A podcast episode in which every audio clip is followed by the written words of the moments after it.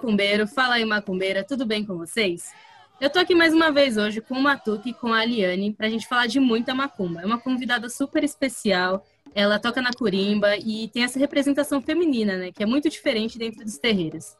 É, antes de tudo, eu vou pedir para vocês curtirem, compartilharem e apoiar aqui o nosso canal, porque é extremamente importante que o nosso conteúdo chegue cada vez mais para mais pessoas. Bom, eu já vou começar com a primeira pergunta para a Aliane. Aliane, quem é você em essência?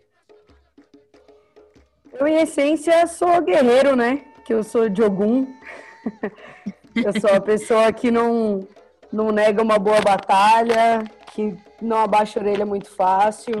Sou questionadora, um bandista nata, neta de boiadeiro. Eu sou. Gosto de falar que sou tiro porra de bomba. da hora. Da hora. E assim, é, como que você. Como que surgiu esse. Vou deixar o Matuca falar primeiro, né? Você, fala aí oi pro é, pessoal, né? Eu tô já te salve. cortando aqui. Não, tô Salve, Li. Um prazer ter você aqui. Igual a gente estava falando antes, ali a gente se tromba em tudo quanto é evento de Humana. A gente se vê muito e a gente. Eu, eu, não faço nem ideia de quando a gente começou a se falar. Eu só sei que a gente se fala. Eu não sei em que momento que a gente se conheceu. Eu não sei em que momento que a gente pegou amizade. Eu só sei que a gente conversa. Tipo, eu sei que a gente tem essa amizade do nada, sabe? É, eu não faço a menor ideia de quando tudo começou. Mas eu sei que a gente se conhece há muito tempo já, né? Dessas macumbas da vida. Do é uma delícia quando acontece isso, é uma conexão natural, né? É, muito Total. Foda, Total. foda. É, e é assim, eu admiro muito ela, ela toca demais, né? ela toca demais, eu adoro ver ela tocando. É, quando, quando ela tá na corimba da aldeia, eu falo ah lá, eu conheço ela, eu conheço ela, hein? Eu conheço. É, ali, ali tocando na, na corimba, a galera do, da, da aldeia, né? Que eu conheço bastante gente lá, o Pai Engels, que é um amor de pessoa também. Cara, e, e é isso, tipo, a gente se conheceu. E a gente se fala e, cara, é, é sensacional esse vínculo, né? Que você não sabe onde começou, mas você sabe que começou, né? E, e cara, vamos deixar ela falar, que ela deve ter coisa pra caramba aí. Isso. Primeira pergunta, na real, fora esse quem é você em essência, porque essa eu faço para todo mundo. É saber o que, que te instigou a começar na Corimba, porque a gente sabe que é, se a gente pensar em algumas outras religiões, às vezes as mulheres não são permitidas a, a tocar na Corimba, hoje está mudando um pouco. Mas eu quero saber o que, que te motivou, o que te motiva até hoje a continuar na Corimba. Então, o que me motivou, na verdade, foi o meu primeiro terreiro, em que foi um pedido de um guia. Ele olhou para mim e falou: "Você tem que aprender a tocar". Eu olhei para ele e falei: "Você tá louco?" Como assim? Eu mal entro, mal, mal piso no terreiro, eu já tenho que tocar, já deu aquele aquele susto, né? Tipo, nossa, uma missão. Lá eles falavam que era missão, que isso era importante, não sei o quê. E eu falei, bom, tá bom, vou procurar. Aí a gente, na, na, época a gente ia muito pro Vale dos Orixás, ali de, de São. Bernardo, né?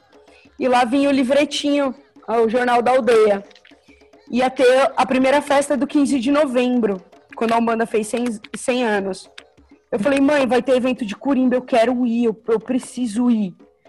Aí eu fui, sentei, tipo, colada no alambrado, assim, olhando aquele monte de atabaque, a galera aquele toque lindo, diferente de já tinha visto, porque o meu antigo terreiro era só o famoso terreirão, né? Uhum. E aí eu comecei a frequentar a aldeia e comecei a aprender e não saí mais de lá, né?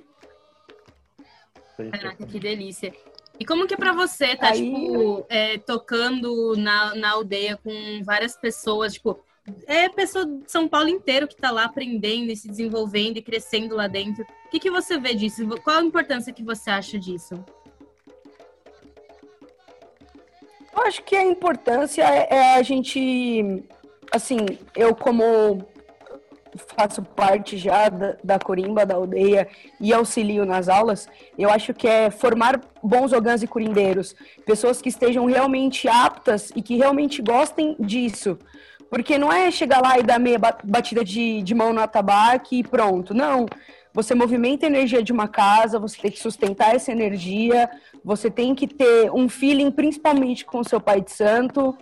Então você tem que ter várias várias técnicas assim, coisas minuciosas que você precisa ter, que você aprende não só em aula, mas tendo afinidade com a sua casa. Se você está numa casa que você fala, nossa, Corimba lá parece que não anda, talvez seja falta de afinidade do lugar com a casa, ou, ou foi só um dia ruim, existem N coisas. Mas eu acho que a função da escola é, é formar pessoas para que elas desempenhem essa função da melhor forma possível. Quantos anos você tinha ali quando você começou na Corimba? Depende, em aula ou tocando em balde? Quando você começou a, sei lá, tem duas etapas então, né? Quando você se, se despertou para tipo, mano, eu preciso tocar isso. E quando você. Recebeu a missão, né? É, quando você recebeu a sua, a sua famosa missão. E quando você começou na escola, mesmo que você falou, agora é isso mesmo que eu vou fazer. Eu entrei na aldeia dia 15 de fevereiro de 2011 tempo. Cabeça, boa memória. Boa memória. eu, tenho, eu, tenho, eu tenho uma memória que, mano. Da hora. E você que... Quanto tempo você demorou para se formar na aldeia? Porque a aldeia ele tem um, um, um, período mais extenso, porque eles realmente eles focam na no conjunto da obra, né? Sim, eu fiquei quatro anos fazendo base e fiquei mais quatro anos fazendo aperfeiçoamento de Corimba. Eu fiz dois cursos pela aldeia. Caraca. Eu, eu comecei é na aldeia, tempo. eu não consegui finalizar o meu curso na aldeia. Eu comecei, é, fiz dois anos com o pai Engels lá, com, com o Alex. Na verdade, meu professor era o Alex, né? fiz dois anos com o Alex. O Alex toca demais também, é muito bom. E só que eu não consegui continuar por questões de trabalho, que eu comecei a trabalhar de sábado e tal, e a minha aula era de sábado, eu não consegui continuar. Mas, cara, teve uma, um episódio na aldeia que eu gosto muito, assim. E eu fui lá, eu não lembro, eu acho que eu fui buscar o ingresso do show, do, do evento que ia ter. Acho que foi ano passado isso, ano retrasado. E aí eu, era bem no dia que ia ter desenvolvimento lá do, da aldeia.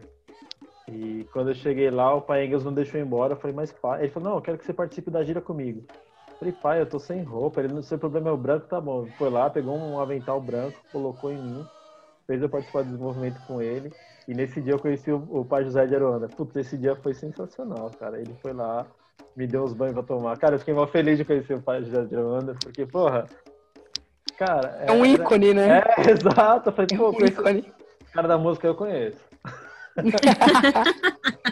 E, e, assim, e todo mundo, quando você entra na aldeia lá e, e as aulas, você vê que você vê realmente né, é, a, a, a, evolução das pessoas, né?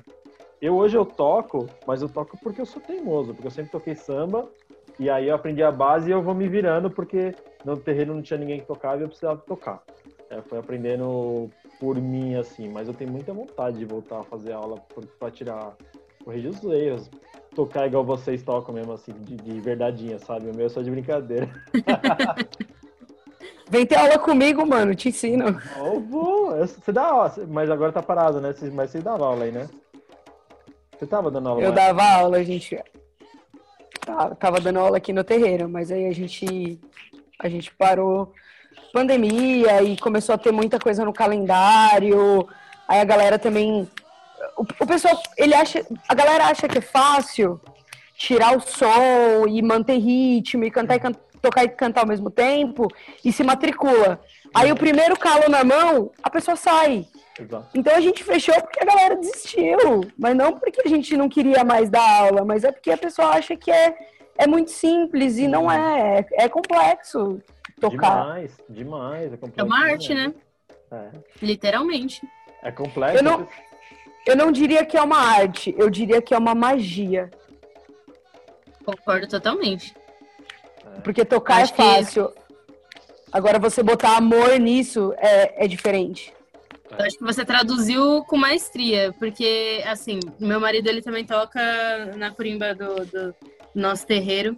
E assim, ele também não, nunca fez aula nem nada, mas é, eu vejo o amor que ele tem e como que é lindo ver o pessoal tocando, sabe? Eu, eu admiro muito a Corimba. Eu queria saber tocar igual, eu queria, sabe, colocar a mão no, no tambor, mas sei que não é, não, é, não, é, não é minha pegada, sabe?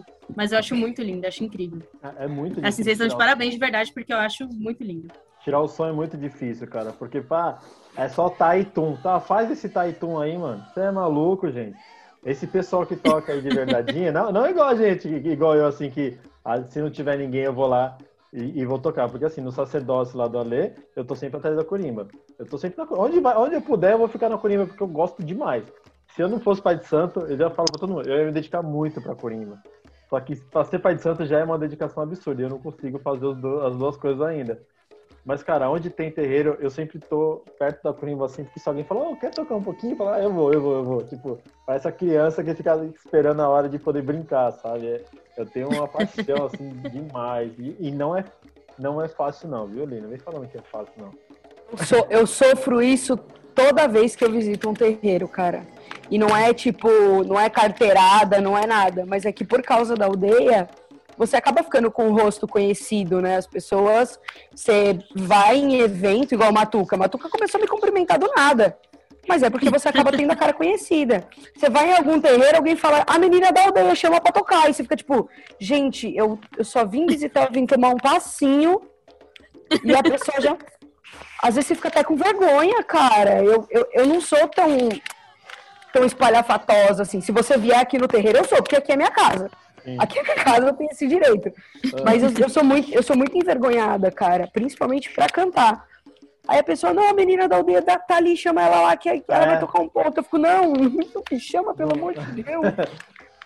E tipo, e aí meio as pessoas acham que você tem obrigação, às vezes você só quer ir lá tomar um passe e ver e curtir o rolê. Mas não, as pessoas querem que você vá lá pra trás do, é. do atabaque. Aí você vai, né, mano? Você vai negar? Eu mesmo não nego, né? Eu, fazer eu o tenho, quê, né? Eu tenho vergonha nos primeiros cinco minutos, depois eu já tô tocando a gira sozinha. É. Vai todo mundo incorporar que eu fico. Deixa que eu fico. Tá, e para você, qual é a importância da corimba dentro dos terreiros? Eu acho que o principal de tudo é a movimentação de energia. Eu acho que quando a corimba ela tá bem afinada, ela tá bem afiada, não tem por que médium passar mal, não tem por que ter demanda, não tem, não tem essa história. Você reconhece um, uma boa corimba pelo jeito que ela abre os trabalhos. Eu vejo isso com a referência do meu terreiro. Porque às vezes eu olho pro, pro, meu, pro David, meu pai de santo, eu olho para ele e falo, mano, hoje não tá bom. Tipo, a galera tá patinando na corimba. Aí eu começo, é, igual bateria, né? Eu começo a gritar, é, é, pra ver se a galera atina que mudou o toque ou que tá fora do ritmo. E eu dou um acelero na, na galera pra, pra ir pra frente. Eu acho que a principal função é sim a energia. Porque a gente tá falando de um instrumento extremamente natural, né? É madeira, é couro, é vida. Então, bater num tambor é, é chamar a vida para dentro do terreiro. O Ogan é a conexão dos mundos, né? Digamos assim, de uma forma bem lúdica. Uhum. Então, eu acho que uma corinda bem afinada é, é o essencial. para um... Tem terreiro que não tem corinda, nem por isso eles estão errados. Mas o terreiro que tem. É. Uma é, coisa é que você falou, né? Que, que é vida. E isso me lembrou muito da, da nossa, do nosso episódio com o Baixanã, que ele falou, né? Que é, um, é como se fosse praticamente uma entidade o tambor. Ele tem, ele tem literalmente vida própria, tem personalidade, entre aspas, tem a sua energia própria. Então, eu acho muito legal quando vocês falam com esse amor do tambor, porque é, é como se fosse uma outra pessoa, sabe? É, é muito é da hora. É porque é real, né? É, existem itãs, e itã é mais coisa do candomblé, obviamente, eu não sou muito, não sei de cor todos, ah. mas existem vários itãs que falam sobre Aion, que Aion é o, o, orixá do tambor, é o deus do tambor, né? É. E, e dentre eles, é. e dentre eles falam que Aion foi o único que conseguiu matar Iku, que Iku é realmente a morte extrema, e tem outros que enfim, existem vários itãs que, que falam sobre a força de Aion, sobre a força que a música tem. O Itan que eu mais gosto de, de Ayan, e aí é como se ela fosse uma referência feminina, É, a Yan, ela é era o tambor que tinha os dois lados, né? E aí ela vivia dentro do tambor. E, só que aí a humanidade começou a usar o tambor como forma de, de ir para a guerra, de matar as pessoas. Começou a usar o tambor de uma forma indevida. E aí ela, em desespero, começou a suplicar e sentir mal, sentir mal. Aí Xangô veio do céu rasgando assim, partiu o tambor no meio. E aí o espírito dela tá perdido até hoje. Por isso que os tambores são, vaz... são embaixo deles são abertos. E o espírito dela fica vagando até hoje, que a missão de todos os Ogans é tocar tão lindamente para que ela volte para dentro do tambor. Mano, esse tan eu acho sensacional. Tá, Dá. É louco, rapaz. É, É, louco. é, isso aí, aí é lindo mesmo. Eu, eu, cara, eu amo tocar, velho. Eu, toco, eu, gosto de tocar desde criança. Eu não sei porque eu nasci com isso. Então eu sei tocar pandeiro, eu sei tocar rebolo, surdo, repique. Mas eu sei, tá ligado? Eu só sei. Eu sei tocar. E aí o atabaque, ele. Eu fiz as aulas com o pai Engels, mas eu não, eu não entrei em todos os ritmos nas aulas, né? Porque é um período mais longo. Mas eu aprendi os, os ritmos ouvindo, cara, ouvindo e vendo a galera tocando. E aí eu ficava, tá aqui, pá, tá, tá. Então acho que eu já, já, já entendi a base, pelo menos. Eu- todas- as bases eu sei, eu não sei fazer, né? Aquele que vocês parecem que vocês têm 20 braços, que vocês ficam. Mas. já, já tô. Mas- Já, A única coisa ruim de se pegar de ouvido um, um toque é que você às vezes inverte a, a Sim. posição das mãos. exato. Aí para fazer, se eu te ensinar um repique, talvez seja muito mais difícil você executá-lo porque você tá to- tocando com a mão Errada, né? Mas ainda assim tá certo porque você consegue, É, você não, mas consegue fazer o toque sem problema nenhum. Então, errado eu você não tá. eu sinto a diferença, assim, né? E quando eu vejo alguém que, que fez a aula e se desenvolveu e tal, realmente você vê que tem um toque a mais, a pessoa bate de um- uma batida com a mão tá diferente. Mas é, que, cara, é, foi, o que- é o que eu falo, tipo, eu aprendi porque se um dia a minha corimba não tiver, eu vou pra lá e eu, eu toco a gira, né? Mas eu- meu- minha maior vontade é realmente fazer todas as aulas, fazer o aperfeiçoamento, porque eu gosto muito, cara. É... Oli, como que é pra Oi. você ser, é, hoje em dia, né? Hoje que é mais fácil a mulher tocar no couro, como que é pra você essa representação? Olha, eu vou te dizer que não é mais fácil, não. A gente ainda tá numa fase de desconstrução bem forte. né? Eu já sofri a- por algumas vezes estar em algum lugar e a pessoa bater a, a mão no meu peito e falar: Não, você não, porque você é mulher. E dentre outras coisas, eu acho que a gente ainda precisa de uma desconstrução do porquê não pode.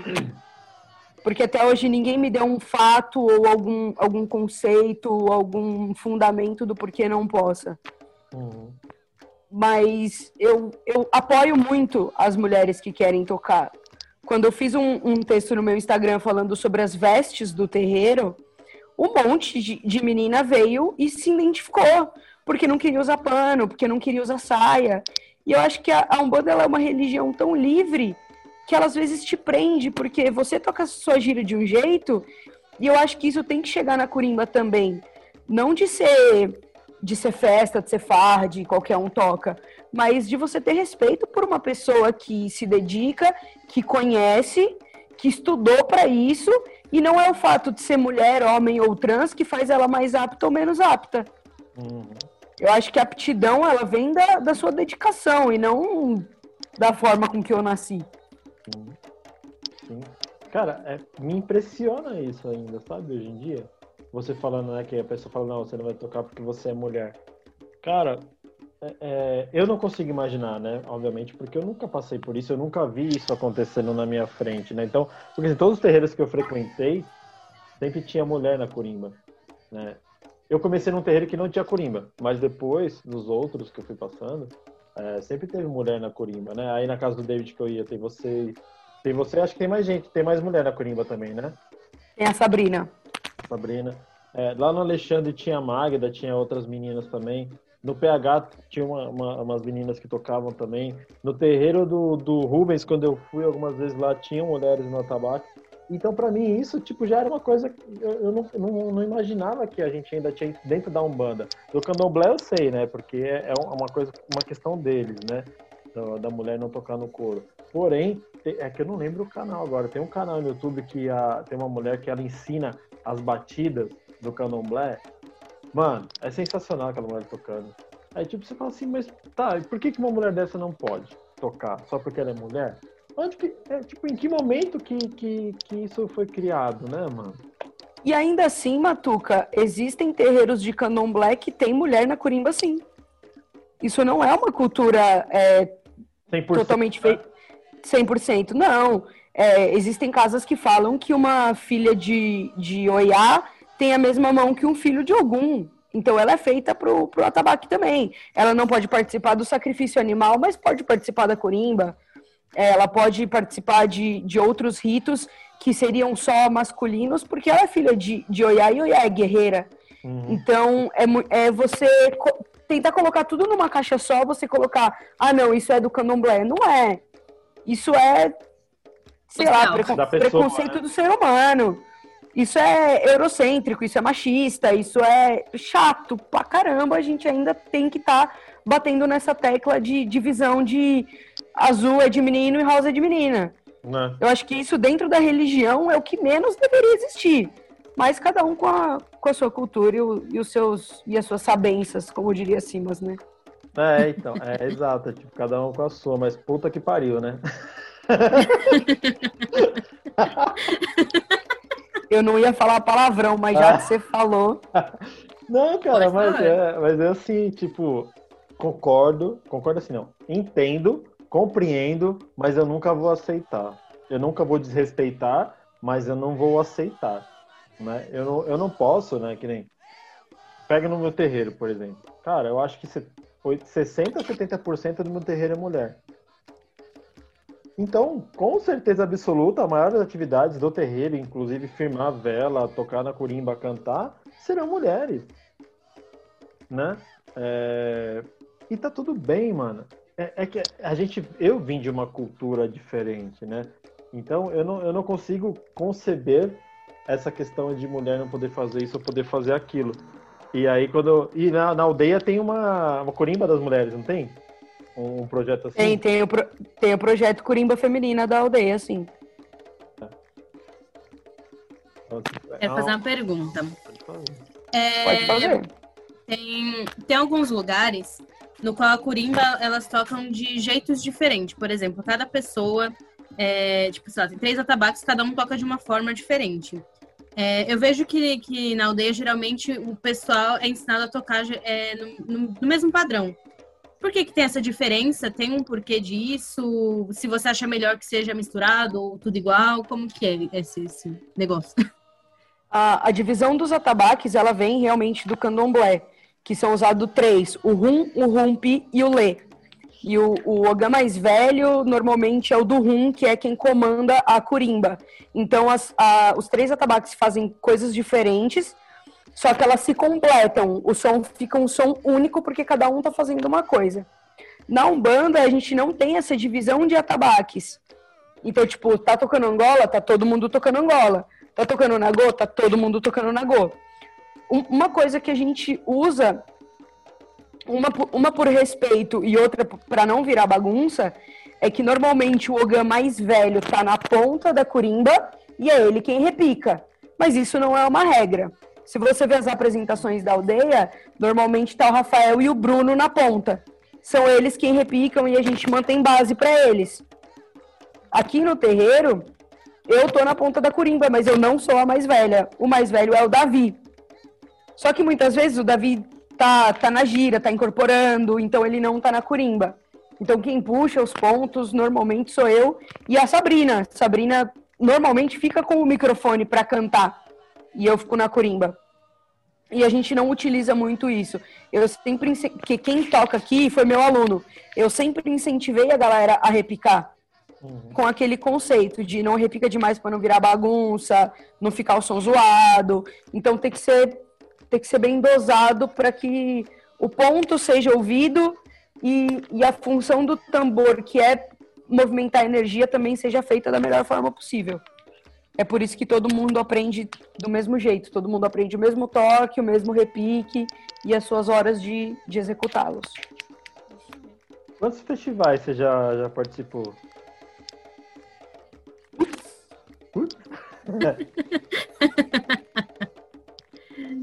sei, velho. Não sei te dizer. Você participa dos Eu- dois, né? Que o, que o Pai Engels, que a aldeia faz, né? Que é a procissão e a Festival de Corimba. Os dois você sempre tá lá, né? Sim. Eu já fui para a Tabaque de Ouro no Rio de Janeiro. Já fui pro Festival de Corimba de Cuiabá. Já fui pra festa do, dos caboclos de Carapicuíba. Eu já fiz. Mano, eu já fiz evento com Engels.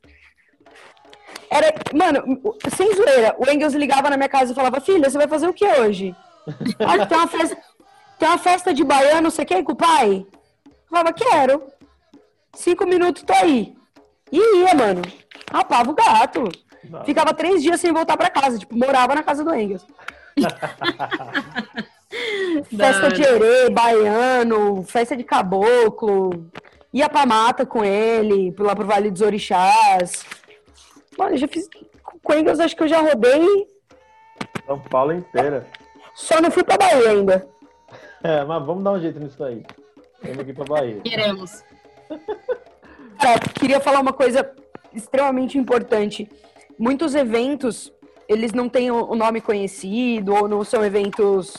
Porque você fala, ah, festival Grito de Liberdade da Aldeia, todo mundo sabe qual é. Uhum. Existem out- vários outros eventos que as pessoas fazem, ou para arrecadar fundos para suas casas, ou com outros fins, que tem uma, uma mulher, ela até já foi campeã do Atabaque de Ouro. Não vou me recordar qual ano, se foi 2001, 2001 não sei. Não vou chutar a data. Que é a Sueze Nogueira. Ela é do Paraná. Ela é uma referência de corimba feminina no Paraná. E quando ela vem para São Paulo, ela vem sozinha. E a primeira coisa que ela faz quando ela sobe no palco é falar: tem mulher que toca aí, vem pra cá tocar comigo. Show. Muito E da primeira vez eu olhei pro pai e falei: eu vou não. Vou não. Vou não, essas meninas tocam muito aí, eu vou ficar bem na miúda. Ela me chamou no microfone. Ela, Liane, vai vir não? Falei, "Gente, mas- porque eu tenho vergonha. Depois a gente começou a criar amizade, tipo, de conversar no Instagram e tal. Quando a gente se via no evento, ela já falava, já sabe, né? Sobe já junto comigo. Eu subia junto com ela e esperava as outras meninas chegarem.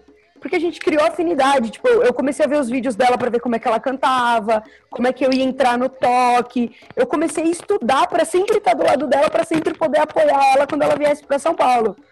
Então eu acabei criando esse vínculo porque ela me deu essa abertura. Porque ela me chamou, porque ela me convidava. E eu, eu sempre achei isso super legal. De, de quando ela chegar e falar, tem mulher aí pra tocar comigo? Ela queria que só tivesse mulher ali do lado dela. Uhum. Então eu, eu me predispus, eu, eu fiz por mim, fiz porque eu quis, de ouvir ela cantar, de pegar o ritmo dela, pra sempre poder estar junto e, e fazer o melhor para a apresentação dela também, para ser tudo sempre muito bem feito, que é o que eu acho que tem que ser sempre muito bem E legal, importante você estar falando em isso, qualquer lugar. por tudo isso que você falou, de muitas vezes você é cortada de tocar por ser mulher e ela chegar e falar, não, eu quero que as mulheres venham aqui tocar. Isso é de importância tremenda. Muito É, legal. É muito louco isso. né? Exatamente. Ela, ela foi a única que eu já vi fazer isso. Que não Ela vai com uma equipe única. pronta, né? Já ensaiada, né? Não, ela ia sozinha e, mano, termina aí, sobe no palco e vamos. E eu achava isso, mano, demais, assim. Eu sempre tive uma admiração muito grande por ela. Assim como eu tenho com a mãe Fernanda, que é minha referência na aldeia, que ela sempre me incentivou muito a tocar. Sempre quando tem alguma, alguma coisa, alguma ideia, algum projeto lá da Corimba Feminina, eu sempre estou em reunião com ela pra gente fazer é, os vídeos, fazer live. A mãe Fernanda também é uma, uma referência extrema pra mim. E é muito louco quando tá com a corimba feminina lá. Cara, dá, dá vontade de esfregar na cara da sociedade, né?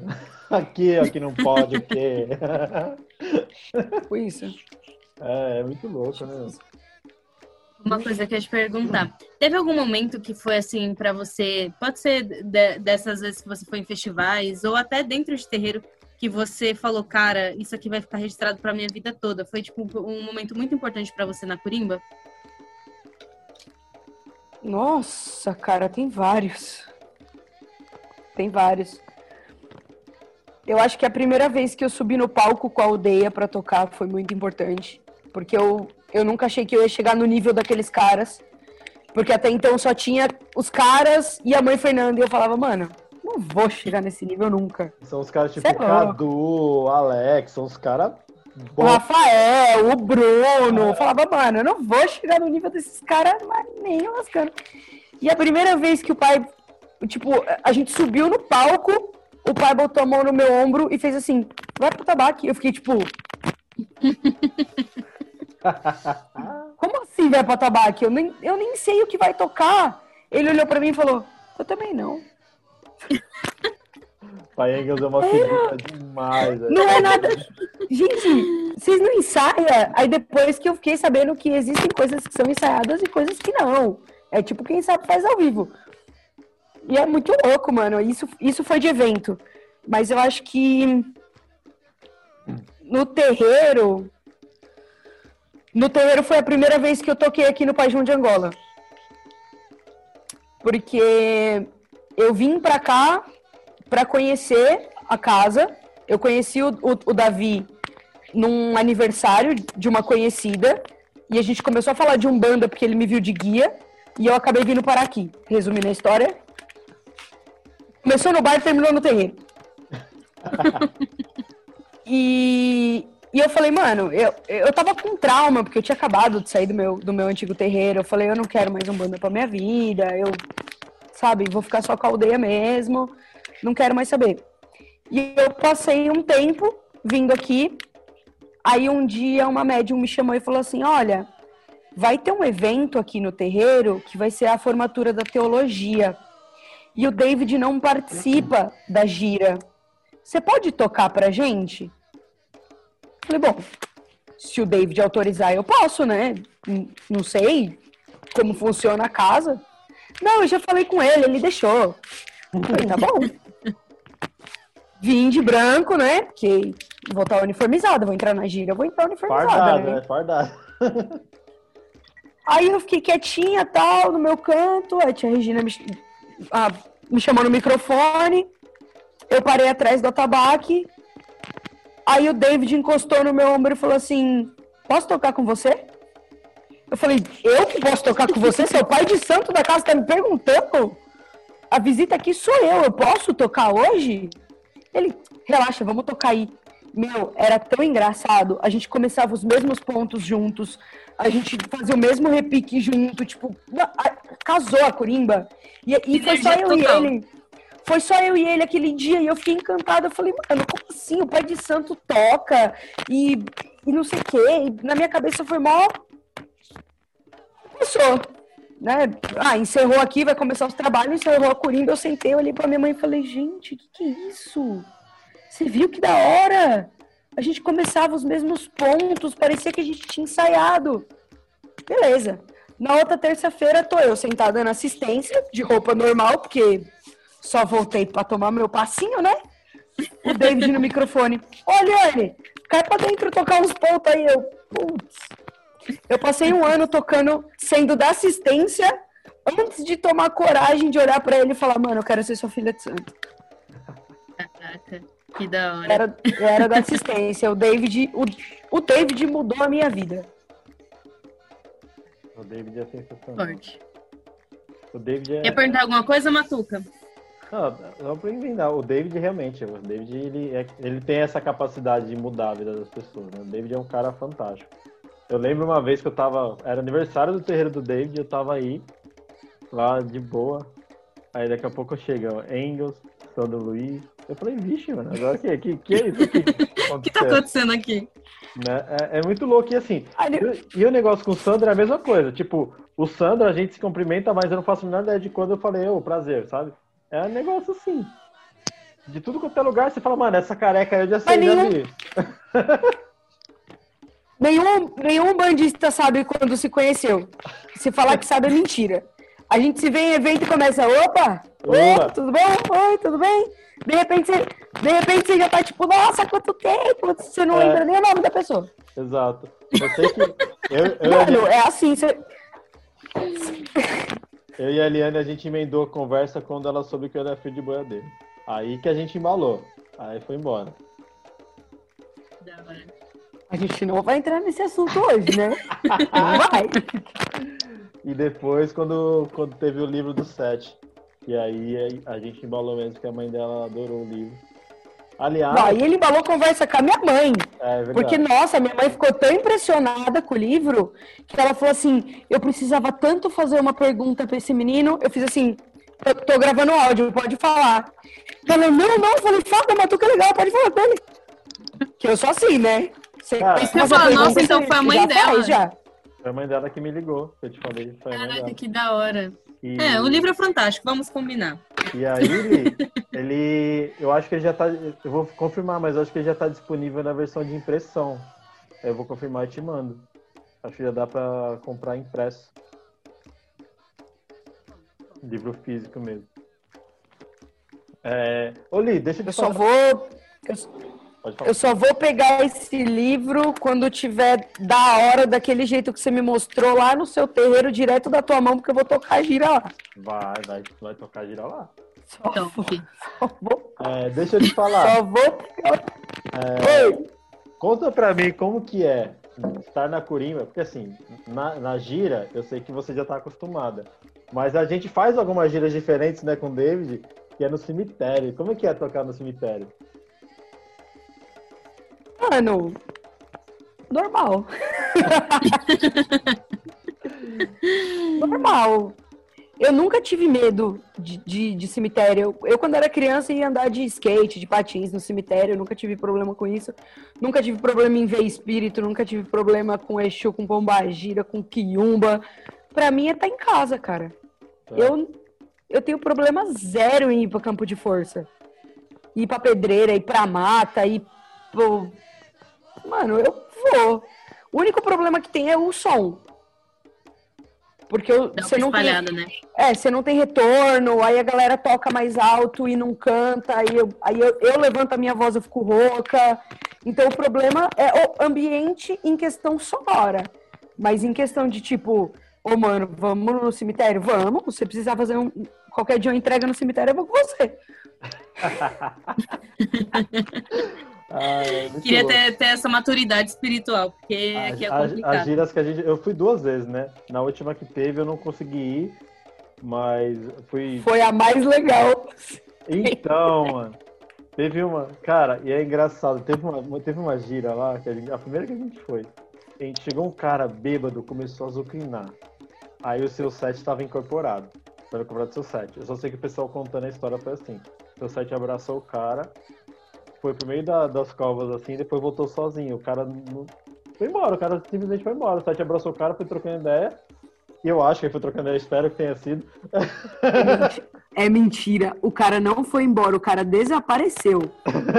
Não, ele jogou, o- ele jogou o cara numa cova. Ninguém mais viu aquele cara. Nunca mais, né? O cara nunca mais bebeu na vida dele.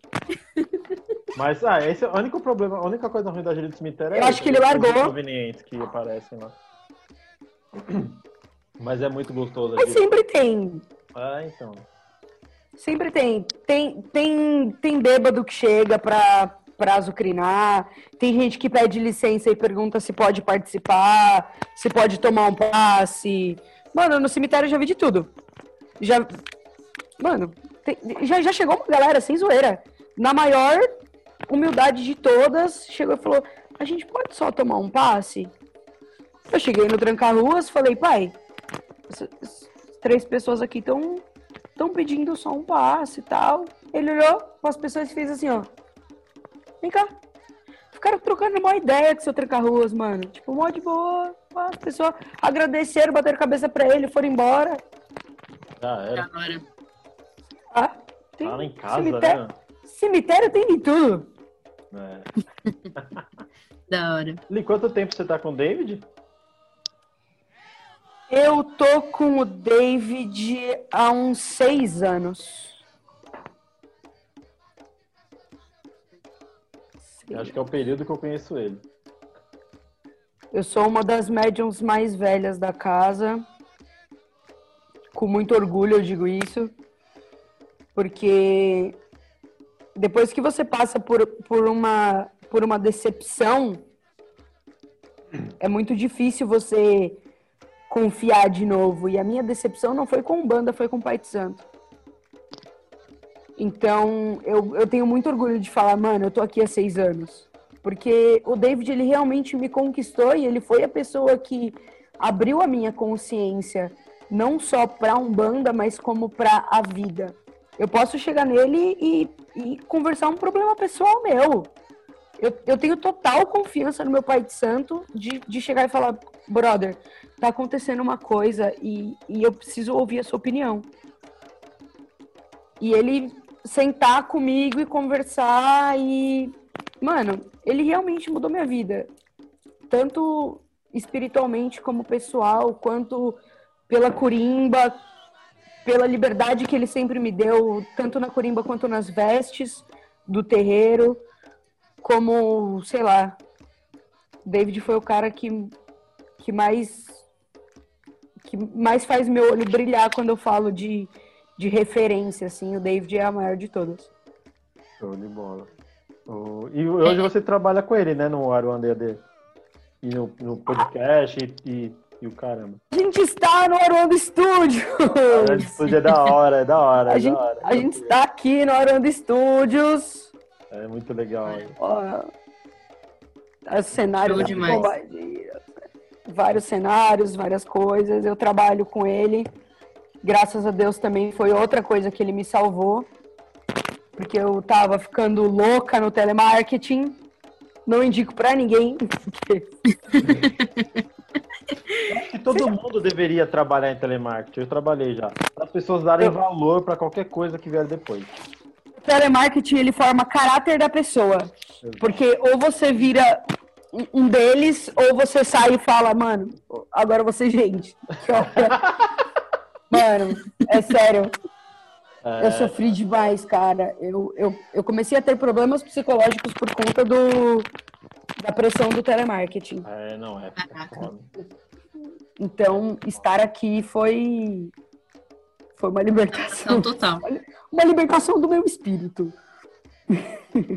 Hoje, se uma, uma pessoa chegasse para você e falasse, cara, eu quero começar a tocar numa curimba, o que, que você que, que você fala para mim? para me motivar ou me desmotivar? O que, que você falaria para uma pessoa que quer começar a curimba hoje? Calma, eu tenho que motivar ou tenho que desmotivar? E você quiser falar para a pessoa, a pessoa fala, quero começar na curimba, o que, que você me fala? Qual conselho você me dá? Começa, vai de cabeça. Você sabe tocar alguma coisa já? Tem algum lugar de referência? Você quer algum lugar de referência? Se alguém disser para você que você não pode, é mentira, porque você pode. Você pode. Você pode ainda ser melhor do que essa pessoa que falou que você não poderia. Porque ninguém pode te limitar a nada. Você pode ser o que você quiser. Da hora.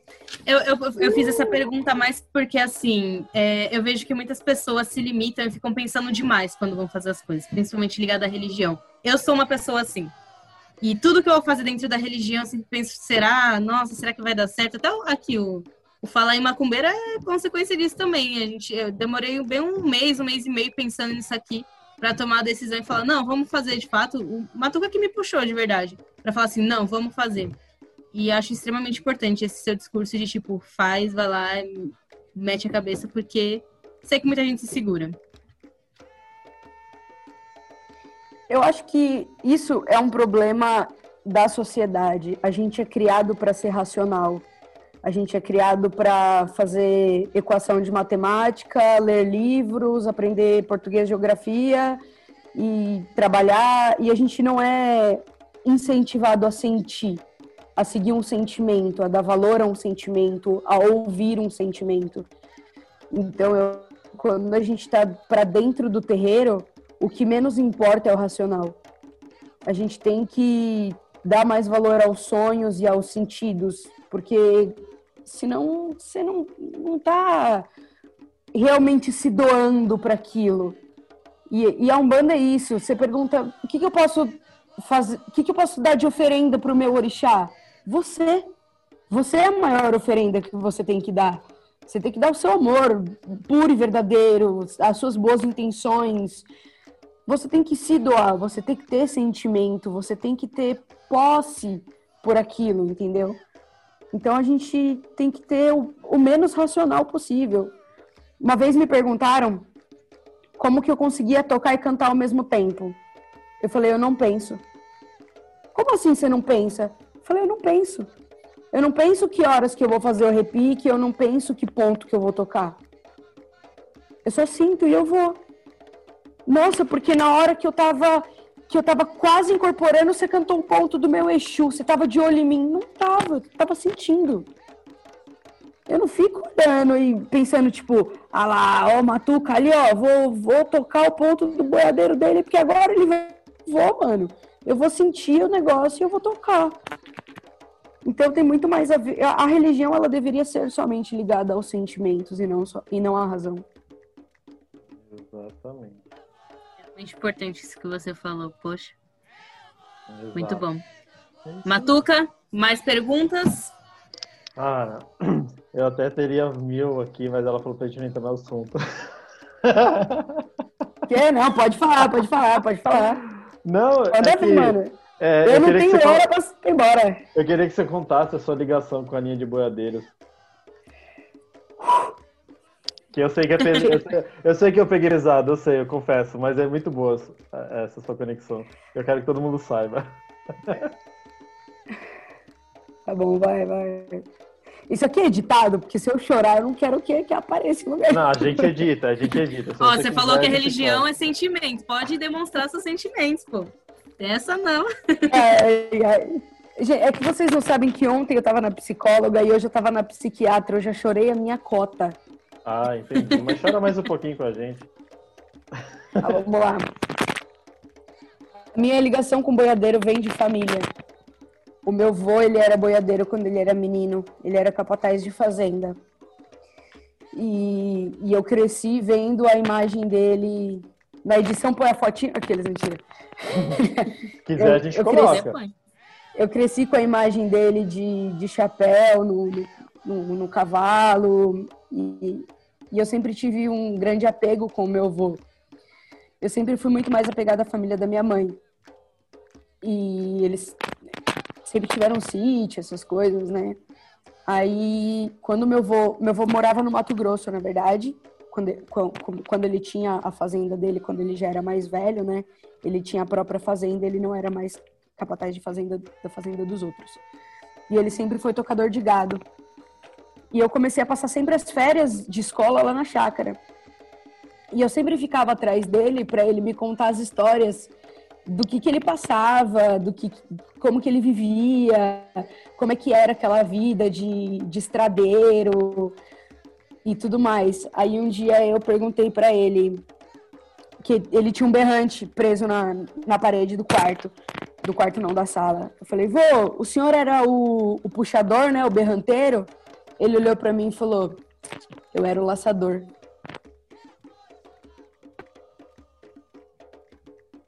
Aí quando eu fui parar na Umbanda, uma gira de desenvolvimento da minha mãe, né? Que minha mãe entrou na Umbanda primeiro do que eu o caboclo olhou para ela e falou assim: pensa no seu pai que se incorpora. Aí veio o seu Zé do Laço. Aí começou a tudo ficar interligado na, na vida, assim. Porque o nome do meu avô era José Matias. Então ele sempre foi o meu Zé do Laço. Forte. Agora. Todo mundo tem que saber disso, gente. Isso é maravilhoso. Travou. Essa história é maravilhosa. Vocês estão me vendo? Travou aqui. Estamos te vendo, te ouvindo, tranquilo. É, essa tatuagem. Da é hora. Você tem essa e tem o, o, o atabaque no, no antebraço, né? A assinatura dele aqui. Ai, que lindo. Tem Zé do Laço aqui, tem o atabaque aqui, tem o Maria Navalha aqui. Só tenho tatuagem da hora. É igual eu. cheio de tatuagem banda. Eu tenho a cruz aqui, eu tenho a rosa aqui, eu tenho a âncora, eu tenho Oromi maior escrito em volta do braço, tenho nas pernas. Toda minha tatuagem de macumba. Essa história dali é linda, mano. Essa história é linda. demais. Maravilhosa. Mentira. Mentira, eu tenho uma tatuagem que é católica. É mentira, eu tenho uma, eu tenho uma tatuagem católica. Eu tenho uma Nossa Senhora aqui na nuca. Eu queria pedir pra, pra finalizar pra você cantar um ponto, mas será que vai rolar com tudo isso travando? Ah, eu vi Dá essa. pra- Eu vi essa. Dá pra ver, sim. Dá, dá pra ver. Da hora. Exatamente pela ligação que, nossa, que Boiadeiro tem com Nossa Senhora, eu decidi fazer Nossa Senhora. Tem um, Mas tem um ponto ali que a gente toca no terreiro, que o seu Nicolau, ele não. Ele... Se você pegar uma estrutura assim, hoje ele é o cara que manda em tudo, mas ele não incorpora. Então quem comanda a minha coroa é o vô Benedito. Mas quando Uhum. eu falo que o Nicolau vem, a gente canta uma música, que é aquela que eu aprendi essa música com a Dani, do, do Bandarte. E é aquela. Essa aí. É hora. É hora. Já viu essa música? Essa música Não. É hora de rezar. é hora de risar. Depois você. você- A Dani canta. A Dani tem um vozeirão da porra. Nossa, Então, Dani cantando chega a arrepia. essa música é linda. a Dani é formada. É. A Dani é formada pela aldeia também. aham, a Dani é. A Dani Arte é formada pela aldeia também. É, E ela canta essa música de boiadeiro que é linda. E a gente canta essa música sempre no terreiro quando o Nicolau vem, né? Que é o boiadeiro chefe. Tem algum. A, a, a Vi falou pra você cantar um ponto pra gente fechar. Mas existe algum ponto vou que ter- você ame bastante, assim mesmo? Qual o ponto que você mais gosta? Isso que eu ia falar, o ponto que te, te mexe com o âmago, assim. Te fala, nossa, Eu acho que você vai ter que gravar e mandar pra gente depois gravado você tocando, porque vai, vai travar ou vai estourar. Eu acho que vai estourar também, mas um ponto que eu mais gosto, cara, é muito difícil. Eu prefiro que vocês peçam um ponto do que eu, do que eu chutar o que eu mais gosto. pensa no aí, Matu. Ah, eu, eu pela história e pelo, pela história que, é- que ela trouxe do avô dela, pra mim tem que ser uma música de boiadeiro. cara. Eu sou meio suspeito pra falar de boiadeiro, né? Mas, É outro, né? É outro que gosta do negócio. cara, eu falo assim, quando o Nicolau aparece, é porque já tentaram de tudo e não tem mais o que fazer. Aí os caras falam, tá, vai, vem aí, vai, a gente já tentou de tudo, vem. Ou ele vem pra falar assim, parou o negócio e tá, eu resolvo, ou ele vem pra, tipo, parabenizar alguém, sabe? Dificilmente ele vem pra dar um esporro, né? Ou pra, pra ele descer pra dar um esporro é que a gente. Tá Já- já- Cagada federal. É, Já escagalhou tudo, né? é, então dificilmente ele aparece. tem um boiadeiro, vou no mato, tem um boiadeiro, ele é bonito e formoso como um raio de sol, ele é bonito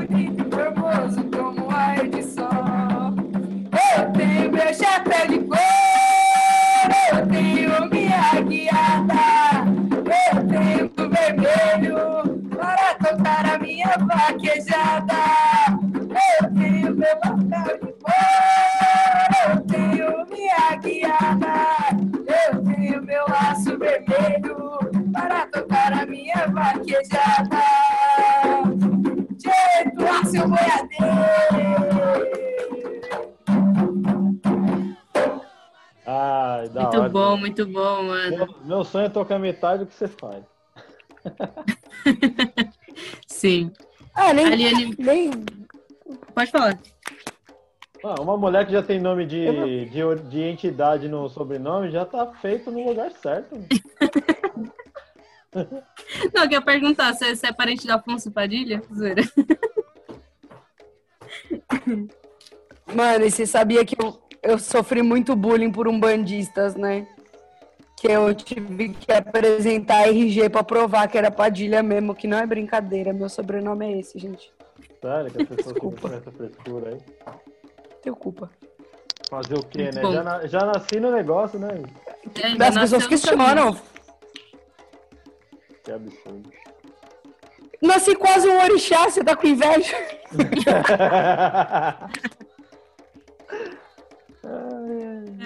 Muito obrigada, Aliane, por ter vindo gravar com a gente hoje. Foi, foi muito gratificante. Acredito que para o Matuca também. É, vou pedir para todo mundo que pra chegou até também. aqui curtir, compartilhar, procurar mais é, conteúdos relacionados a você, suas músicas, as, as, coisas que a própria aldeia posta de você. Eu, eu dei uma olhada também geral, assim. Tem muita coisa legal. E é isso. Muito obrigado, muitos beijos e muita axé. Quer falar alguma coisa, Matuca, para encerrar?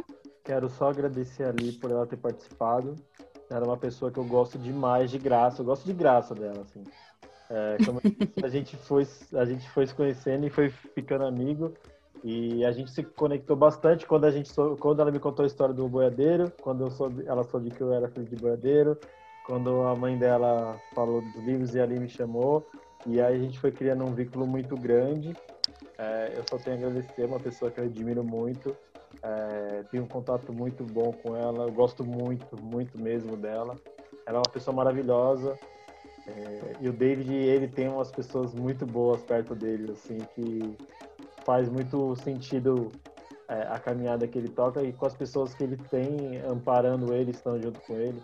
E ali é uma das pessoas mais, mais parceiras assim que eu vejo, né, que está sempre dedicada. Então, eu só tenho a agradecer a ela mesmo pela oportunidade dela estar aqui com a gente. E, e, a gente sim vai, vai se encontrar muito quando acabar essa pandemia, pelo amor de Deus, gente. Eu preciso voltar para os terreiros, gente precisa voltar a sair, fazer alguma coisa junto, gente. Pelo amor de Deus, acaba logo essa pandemia. Precisa voltar a tocar tabaco junto. É, isso aí. Isso. Gente, é eu tô isso, muito, muito obrigada. Eu tô muito feliz de ter participado. Foi muito bom estar com vocês. Espero que tenha outras oportunidades para a gente falar um pouquinho mais. Tem muito mais assunto por aí que precisa ser dito, desmistificado e, e ser debatido prazer te conhecer, Vitória e Matuca. Prazer foi meu. Sabe que a gente tá junto sempre, que eu te considero pra caramba. Também te amo de graça, irmão. Tamo junto.